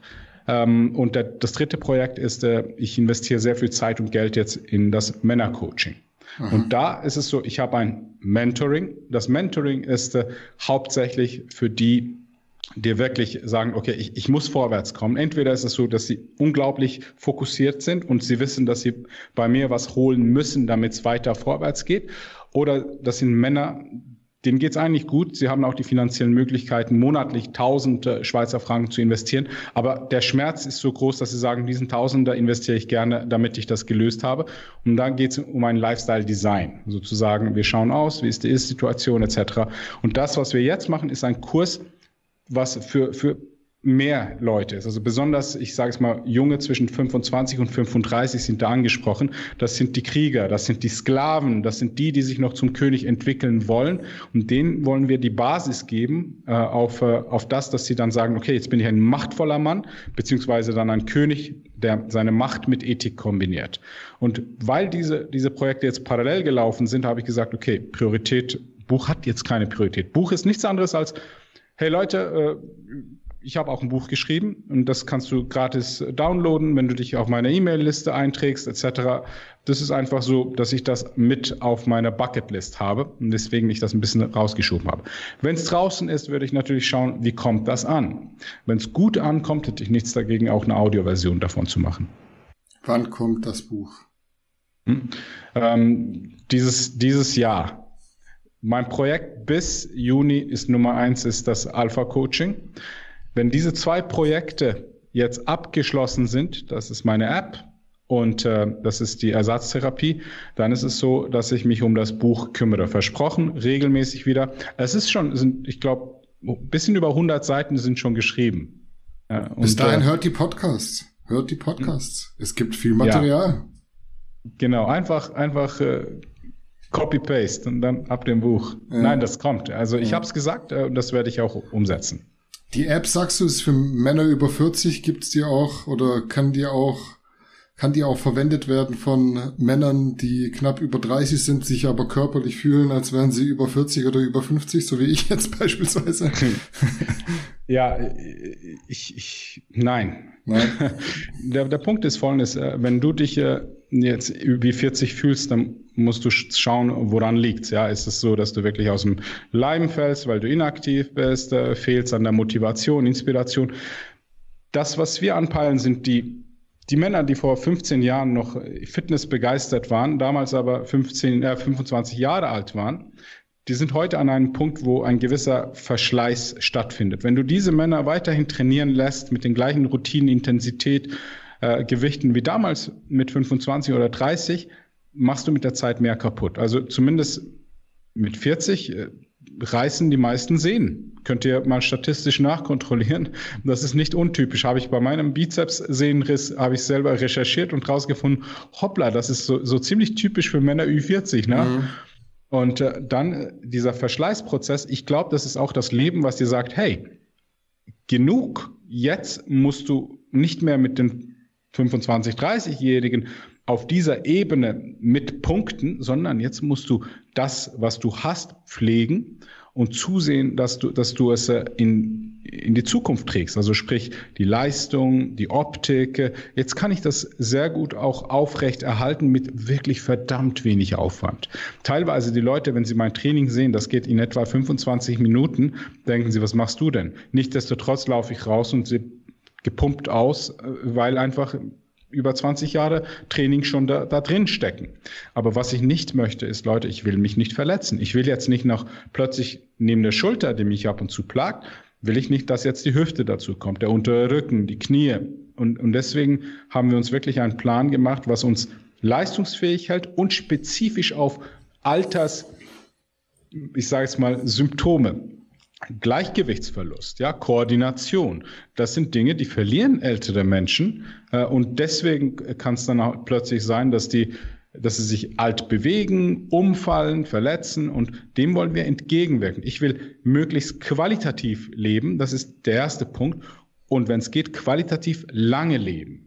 Und da haben wir das Ganze mit eingebunden. Wir haben wirklich diverse Studien mit einwirken lassen ähm, das, was mich besonders beeindruckt hat, war, wenn ihr es googeln möchtet, Peter Attia, der hat so, so ein Seminar, wo er über die äh, Lebenskurve, Qualität, Langlebigkeit redet, die häufigsten Todesursachen, die Dinge, wo man was dagegen tun kann, äh, die Dinge, wo man nichts dagegen tun kann. Hm. Und dann haben wir die Dinge versucht zu beeinflussen, die in das Physische gehen. Frage Nummer sechs. Was waren die Fehler, aus denen du am meisten gelernt hast? Ähm, die wichtigsten Lektionen, glaube ich, äh, berufstechnisch äh, war so, dass ich äh, etwas geschafft habe, was ich, was ich immer wollte. Und zwar wollte ich Banker sein, also in dem Sinne Banker sein. Ich wollte gepflegte Fingernägel, Maßanzüge, die viel kosten und äh, immer so, so ein bisschen rumstolzieren, äh, halt wie jemand, der was es geschafft hat. Ja, aber das war für mich, weißt du, in der Schule, als ich äh, zum Berufsberater ging, das Berufsbild, was mein Vater mit nach Hause genommen hat, war Automechaniker äh, und er hat immer so dreckige Finger, Fingernägel. Das hat er nicht weggekriegt, obwohl er ständig die Hände gewaschen hat. Aber ich, ich habe damals gesagt, ich will das nicht. Ja, und dann bin ich zum Berufsberater, hat gesagt, was willst du? Habe ich gesagt, ich will im Anzug arbeiten. Hat er gesagt, ja klar, dann kannst du doch kellnern. Okay, gut, jetzt weiß ich, wo ich stehe. Und deswegen war es für mich sehr erstrebenswert, so langsam zu, zum Banker zu kommen, Private Banking, International Clients. Danach habe ich gemerkt, was für ein Schrott. Du bist Verkäufer, verkaufst Dinge, die du nicht kennst, äh, die du nicht magst äh, und äh, du schmückst dich einfach so, so wie so ein Pfau einfach mal, damit du nach außen was vertrittst. Ich wollte da raus. Die Lektion war einfach, manchmal erreichst du Ziele, die du dir gesteckt hast und stellst fest, dass es nicht wirklich Ziele sind. Dasselbe in der Beziehung. Candice, meine Ex-Frau, wir hatten tolle äh, knapp zehn Jahre. Super Mensch, ich, ich liebe sie als Menschen, aber wir wussten nicht, wie Beziehungen zu führen sind, haben die Polarität verloren und dann wurden wir zu Buddies. Das heißt, äh, wir haben zehn Jahre, sieben Tage, 24 Stunden am Tag zusammen verbracht, gelacht, geredet, mit der Zeit hatten wir aber eine Freundschaft und keine Ehe. Bedeutet, die Lektion, Du musst das nächste Mal vielleicht daraus lernen und dann äh, implizieren das, was du verpasst hast. Deswegen habe ich mich mit Beziehungen auseinandergesetzt. Beruf habe ich mich äh, wirklich äh, verwirklicht plötzlich, äh, habe dann aber plötzlich mit den Finanzen Probleme bekommen. Nicht, dass ich kein Geld verdient habe. Zum Glück habe ich immer ziemlich gut verdient, weil Geld für mich wichtig war, dass das, dass es läuft. Aber unterm Strich war es plötzlich mal so, dass ich äh, fast äh, an die 300.000 Umsatz geschrieben habe. Aber das Geld ging so überall hin. Steueramt, äh, Mitarbeiter, Sozialversicherungen, Miete und, und. Und dann gab es Momente, wo ich dachte, wo ist es? Ich, ich sehe nicht so aus wie der Mensch, der so viel Steuern bezahlt. Weißt du? Mhm. Und dann dachte ich mir, Moment, Time out. Dann bin ich zur Seite, hab das Hamsterrad von, vom Weiten angeschaut und gesagt, ah, okay, das System, wo ich drin bin und auch meine Glaubenssätze.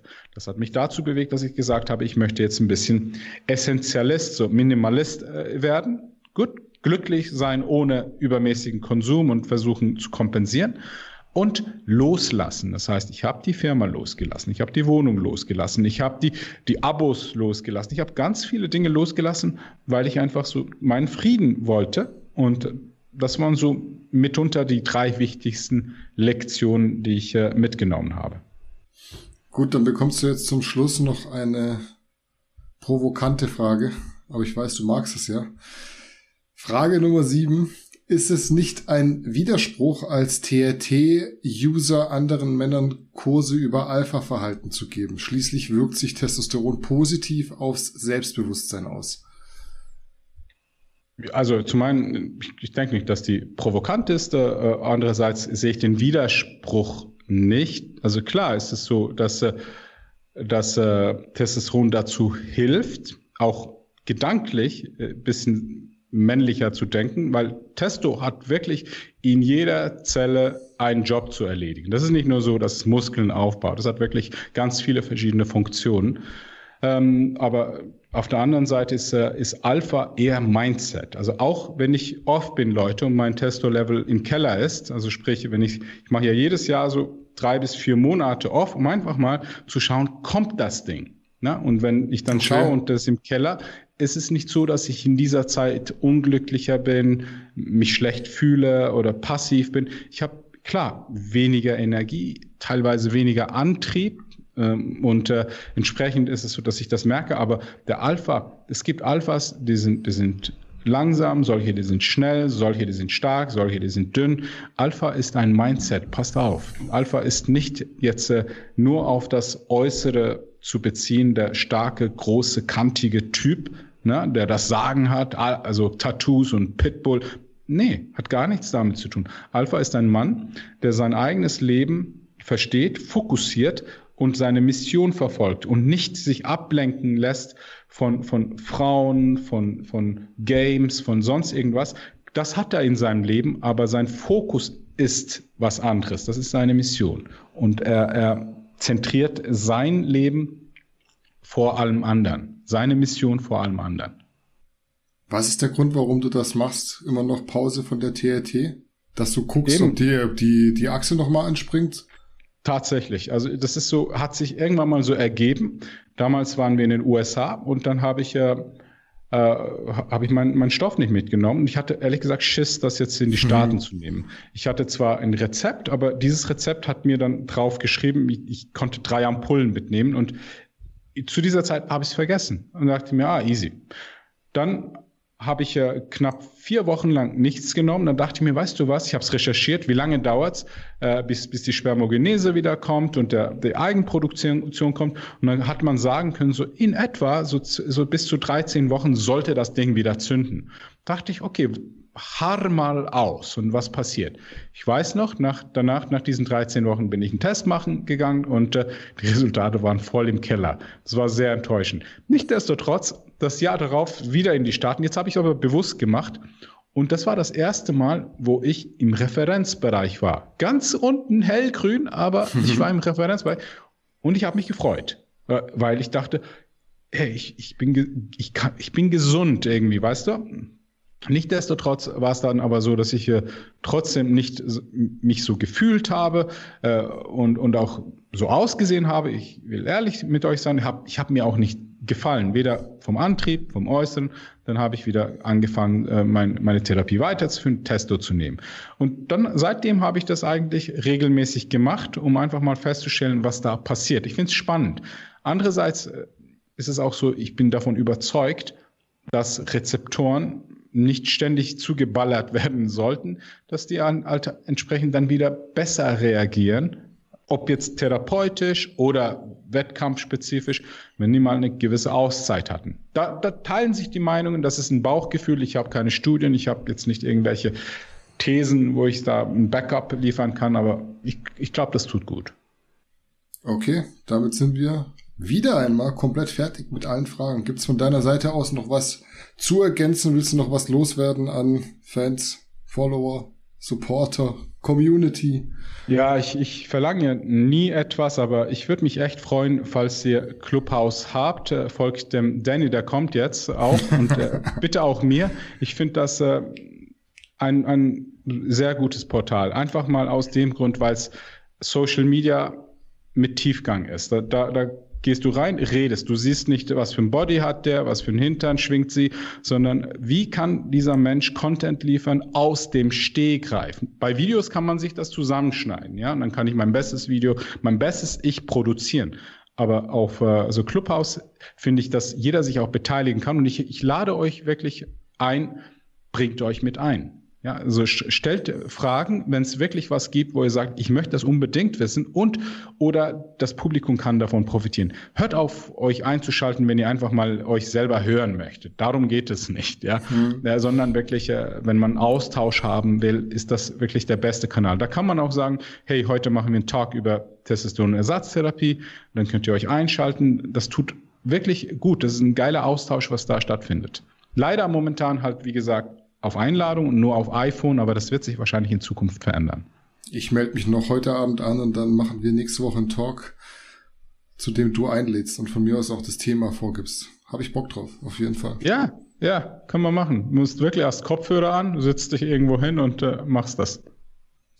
Voll, gut an. Nicht so, nicht so, ich habe jetzt da Licht und Kamera und Mikro, ja, Laptop ja. und Kabel. Mich sieht keiner. Ich bin da eh immer Fan davon, wenn mich nicht immer jeder sieht.